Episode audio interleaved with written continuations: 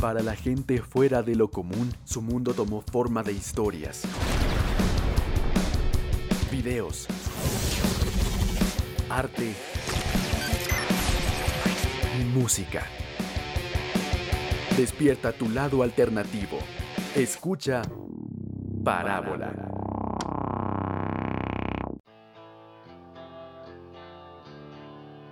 Una vez más aquí, feliz de estar en este programa. Ya era necesario, ya hacía falta volver. Pero hey, atención, esta vez en compañía de unos colegas. Unos colegas que tengo el placer de llamar amigos, panas. Unas personas que nos han pedido mucho para el programa, de hecho. María Paula y Danilo, bienvenidos una vez más al programa. Gracias. Es muy grato estar presente en el último capítulo de nuestro programa. Hubieron muchos temas y por supuesto mucho aprendizaje. Gracias, gracias. No, para mí es un honor estar con ustedes hoy. Eh, en el último capítulo, la verdad, se ha pasado muy bueno en este programa y quería hablar hoy un poco de, digamos, todos los temas que nos abordan. Es verdad, es el último capítulo, qué, qué nostalgia. Chicos, pero yo quería preguntarles, ¿qué, ¿qué los hizo demorarse tanto el aceptar la invitación de venir al programa? El contexto social que estamos viviendo. Para mí son tiempos de reflexión y necesitaba conectar mis ideas y relacionarlas entre lo que está pasando y lo que hemos aprendido a lo largo de estos meses. Sí, una cosa, una cosa cierta y es que el despertar social que estamos viviendo es algo nunca antes visto y yo siento que, que pasará la historia. Eh, también siento que es un buen cierre para nuestro programa, ¿no, ¿no creen? Claro que sí. Y bueno, lo bueno de, de todo, lo, la, la, gracia de este programa es poder sacarle lo positivo pues, a esta situación. Y muchas reflexiones también. Y bueno, ¿qué, qué mejor manera de empezar hablando, pues para tratar de abarcar ese monotema de la protesta y el cambio social, qué mejor que remontarnos un poco a lo que vienen siendo esas cátedras de, de genios como por ejemplo Castells, eh, es, eh, esos, esos que prácticamente te abren los ojos y una vez uno los lee, como que uno no puede ver el mundo de otra forma, que no sea como con los ojos que, que ellos, que, que, ellos se evidencian ahí. Uf, total. Sobre todo en estos momentos donde los medios de comunicación tradicionales no reflejan la imparcialidad de vida. Por lo tanto, pues recurrimos a las redes no solo para información, sino también como representación de cada uno de nosotros en muchos o casi todos los aspectos. La sociedad red es el comienzo pues de esta telaraña. Sí, sí, sí, sí. Eh, yo siento que es, es, muy fuerte para mí, por ejemplo, no sé qué piensan ustedes al respecto. El hecho de ver cómo este tipo de información evidenciada en estos, en estos, textos, en estos textos que, que, datan de hace más de 10 o 20 años, en los que muchos de ellos se ve expuesta y, y puesto en evidencia pues la realidad que ahorita estamos viviendo. Se siente casi como, como una predicción, ¿no? Como, como un anacronismo. Ahora, detrás de todo hay personajes que tienen intenciones. Necesitan de las masas para ejercer su poder y nosotros, pues como individuos, quedamos a merced de la manipulación de los medios y no solo los comunicativos, también los comerciales. La sociedad control nos obliga a tener un comportamiento inconsciente del que poco a poco y en este momento estamos despertando. Sí, y, la sociedad de control, sí, me encanta que lo mencionen, ¿sabes? Especialmente porque se evidencia, siento yo, con la situación actual colombiana, ¿sabes? El hecho de, de, de tener un selecto grupo en la sociedad tan reprimido por tanto tiempo, eh, solo ocasiona que se, avive, que se avive más el fuego que en algún punto va a estallar, que es lo que ya pasó y lo que, que, parece que va para largo porque ya vamos que casi dos, tres semanas y esto no parece ceder muy pronto. Eh, yo siento que también se tiene esta idea errónea de que entre más tiempo, entre más tiempo se reprima ese grupo, entre más tiempo se reprima dicho grupo, más control se tendrá sobre ellos. Pero muchas veces esa represión es la llave que, que abre los ojos de, de las personas, de, de, la sociedad. Y yo siento que se necesita esa presión para que el pueblo empiece a notar que, que, algo no está bien, ¿sí? Y eso es, eso es algo en lo que siempre fallan los líderes con esa clase de poder. Sí, total. Y, y todo esto desemboca también en una ambición social. El hambre de, progreso y, de riqueza ha nublado la mente nuestros gobernantes y también de nosotros como sociedad e inquilinos de este planeta, claro. No respetamos los límites y hacemos la vista gorda a las terribles consecuencias. Se vende, se expropia, se explota a ojos cerrados los recursos naturales que son la base de todos y de todo. Una sociedad riesgo inminente, pero sin embargo yo veo esperanza. Total, sí. Se podría decir también que este estallido social viene de una sociedad riesgo, así como lo estabas mencionando, consciente de la situación actual ambiental, que es algo junto a, muchas otras cosas que están implícitas en los objetivos este, generales de las protestas, pero, pero que ahí están, sin embargo, ¿no? Porque pues una cosa es cierta y es que por más que queramos, las marchas, las protestas, este llamado colectivo, yo siento que no se le puede atribuir a un solo sector de la sociedad colombiana. Aquí estamos presentes los estudiantes, pero también están las mamás cabezas de hogar, por ejemplo, las mamás de la primera línea, que no sé si, lo vieron, una cosa muy chévere. Pero digamos que también están los camioneros, por ejemplo, los que, los que obstaculizan las principales vías. Pero también tenemos los ambientalistas, pero también tenemos los campesinos y también los indígenas. nunca se ha visto cosa igual y yo siento que es así como el verdadero cambio empieza. Bueno, y creo que eso puede abrir paso a nuestra pregunta del día, la cual es abierta e incluyente con cualquier oyente que desee contestarla. Y la pregunta es, usted como ciudadano, ¿qué propone para frenar todos estos mecanismos de control e insuficiencia social general que han contribuido a la situación actual por la que estamos atravesando? Entonces las líneas de, del programa son para el que, el que quiera. Bueno, actualmente nosotros estamos viviendo algo que se parece cada vez más a, una dictadura, a un totalitarismo, a lo que de pronto nos hablaba Orwell en 1984. Y básicamente es esa distorsión que hace el partido que gobierna, por decirlo así, actualmente en tanto en nuestra historia como en lo que va a pasar en lo que podría pasar en el futuro para simplemente pues manejar masas, persuadir y limitar pues esta libertad o este estado social de derecho que debería ser.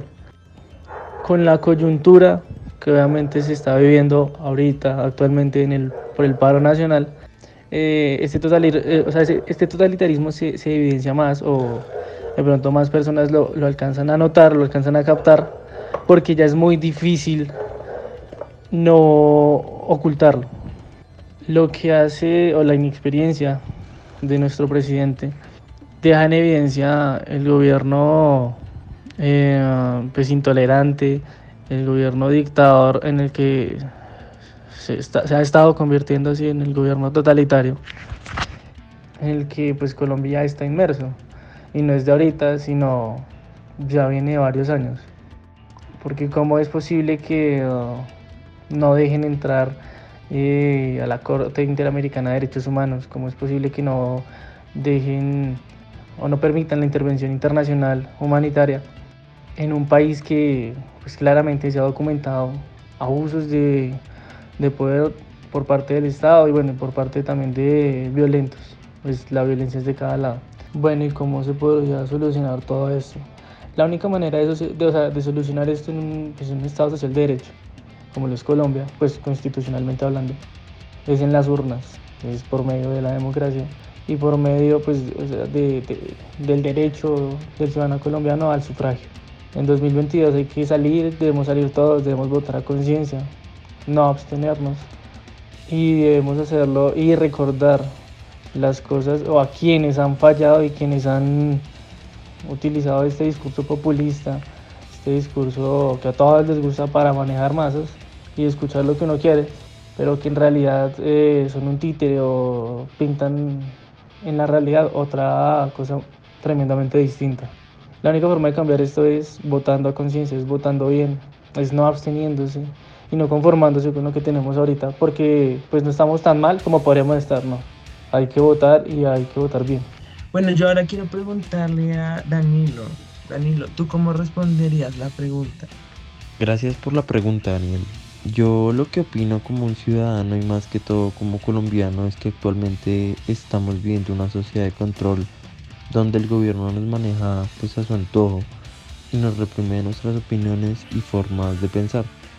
Lo que hacen es una presión al pueblo colombiano y junto con los medios de comunicación hacen pues quedar bien al gobierno, al presidente y básicamente a los políticos corruptos que manejan el país a su antojo. Y pues como pueblo debemos seguir unidos y no dejar que los medios y el gobierno nos controle como quieran, sino por el contrario levantar la voz y luchar por nuestros pensamientos y por nuestro país. Ahora, para abarcar un tema importante que se relaciona especialmente con los contenidos vistos hasta el momento, quiero darle la especial bienvenida a un icono en este programa. Una mujer que nos enseña que la humanidad no está perdida del todo aún. Una experta en el tema, quien además es colega, ya ustedes la conocen. Démosle la bienvenida a Fernanda Camargo. Qué gusto tenerte de vuelta porque de la nada desapareciste. Hola Daniel, el gusto es mío de poder hacer parte de, este maravilloso programa una vez más. Lo que pasa es que Bogotá sigue estando una locura ahorita y pensé que no iba a llegar. Sí, la verdad ya me estaba empezando a preocupar. Eh, en especial porque el sector en el que resides, tengo entendido, las últimas semanas pues ha sido protagonista de encuentros pues entre manifestantes y la fuerza pública, pero siento yo que a un nivel pues muy muy desmedido, ¿no? O sea, como algo nunca antes visto. Yo yo te quería preguntar cómo cómo están las cosas por por, por allá por tu localidad.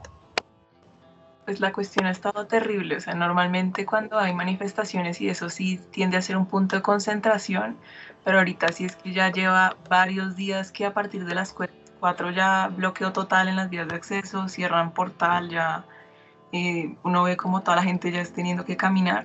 Entonces está muy complicado, ya todos los conjuntos que quedan alrededor del portal es como son sujetos de, pues como tal, bombas lacrimógenas, toda, toda la cuestión está muy complicada y pues digamos que muchos de los acontecimientos que suceden en la zona no los muestran.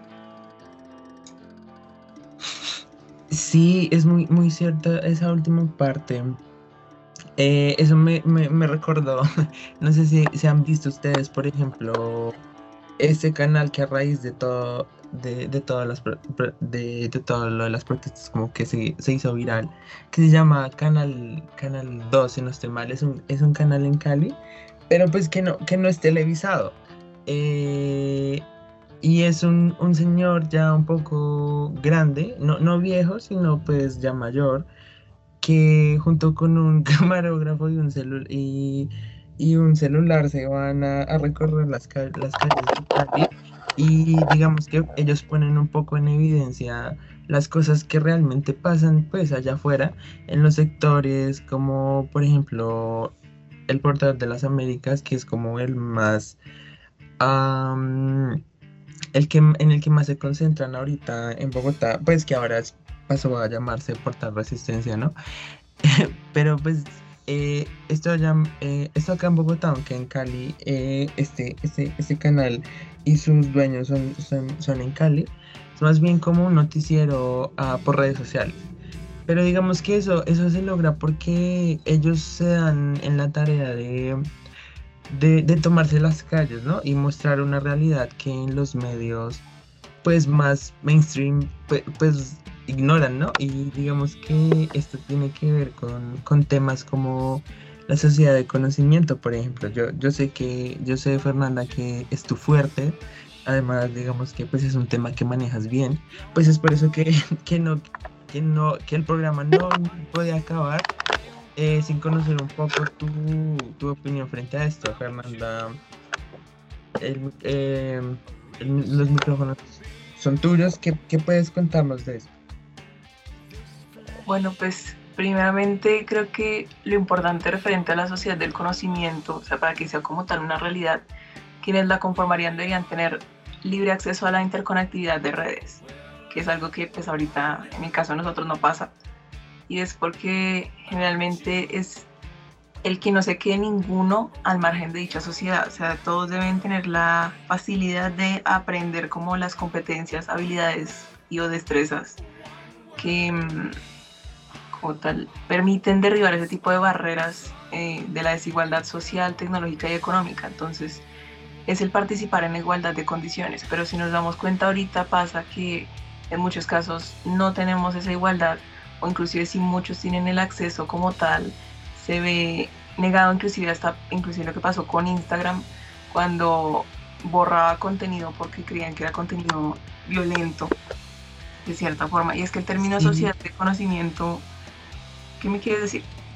No, que con respecto a lo de Instagram, pues como ustedes saben que ahora eh, Facebook, pues, o sea, eh, Facebook se tomó, o sea, ahora es dueño de redes sociales como por ejemplo Instagram. Entonces, en ese tipo de, de, redes, pues, o sea, las más principales es en las que se está viendo la censura, algo que por ejemplo no está pasando en Twitter, por ejemplo. Sí, y es que si nos ponemos a pensar como que todo está como muy conectado, digamos, con lo que ustedes estaban hablando hace un rato en el programa de la sociedad de control, y es el, el que, por ejemplo, siempre va a existir como una institución que ejerce poder sobre las personas. Digamos, en, hay una serie que yo estuve viendo que es un anime, se llama Psychopass, no sé si alguno lo haya visto. Sí, la, la serie, de hecho la, la, comencé a ver porque tú me la recomendaste, sí, muy, muy buena de hecho. Buenísimo.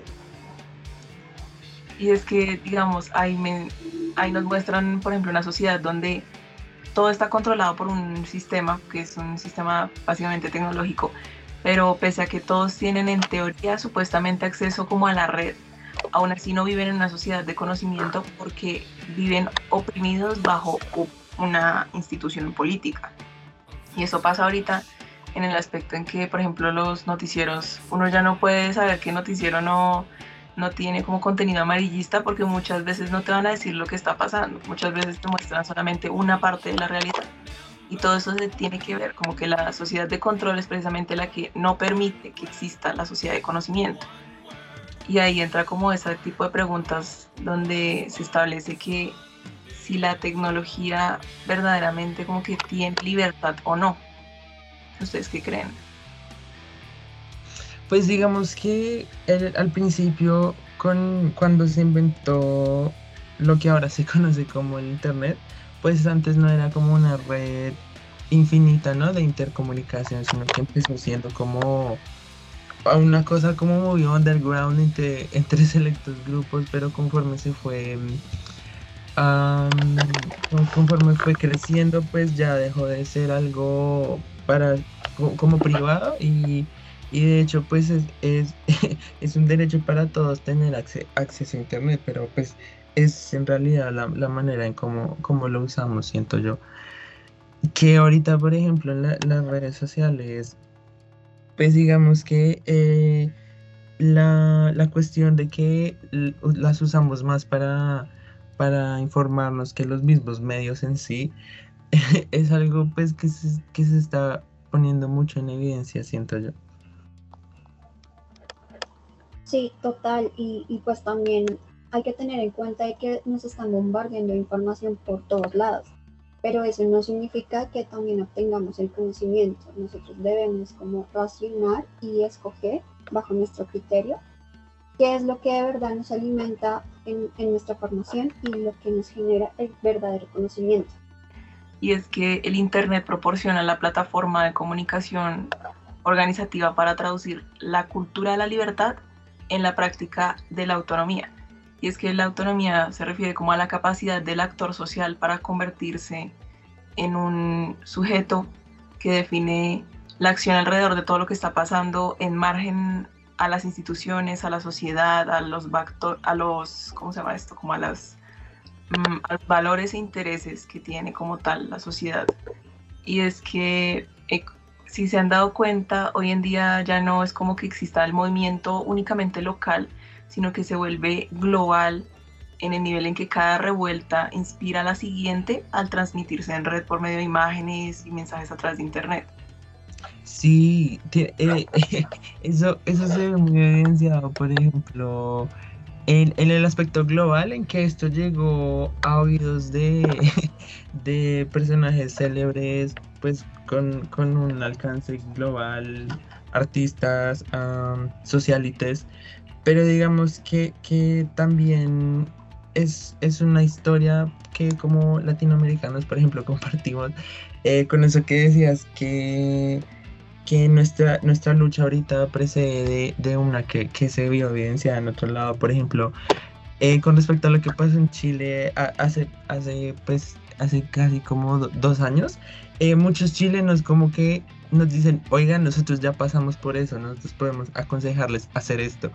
Y ahí está, por ejemplo, lo que dicen de, mm, de, ciertos como lo, lo de los láseres para para, para mm, apuntarle a los helicópteros o a las tanquetas. Es como información que trasciende y, sí, eso, eso, es algo que, que, vi muy evidente, por ejemplo, en esta parte de, Latinoamérica. Sí, y es que mm, pasa que como tal el papel de Internet ha ido como mucho más allá de simplemente como comunicar, como comunicar un mensaje cualquiera, sin, como de servir de herramienta para transmitir un mensaje, sino que además ahora se habla de que es la base como tal del cambio social.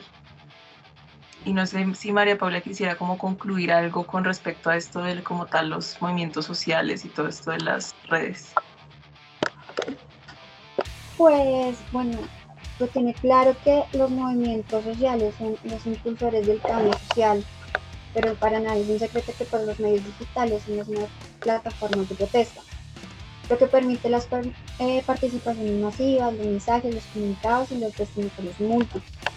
Eh, buscamos lo viral y cuando ya lo obtengamos, pues eh, es un planta de emociones, multiplica la participación, el acompañamiento y la presión hacia un estado represivo.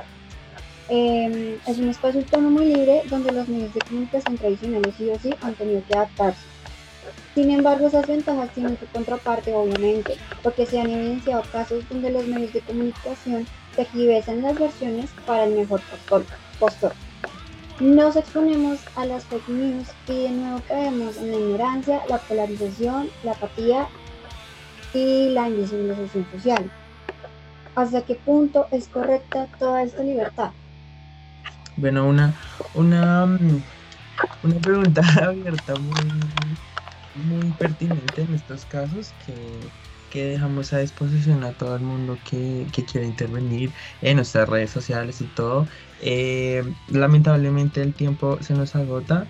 Eh, quería principalmente agradecerles a ambas por, participar.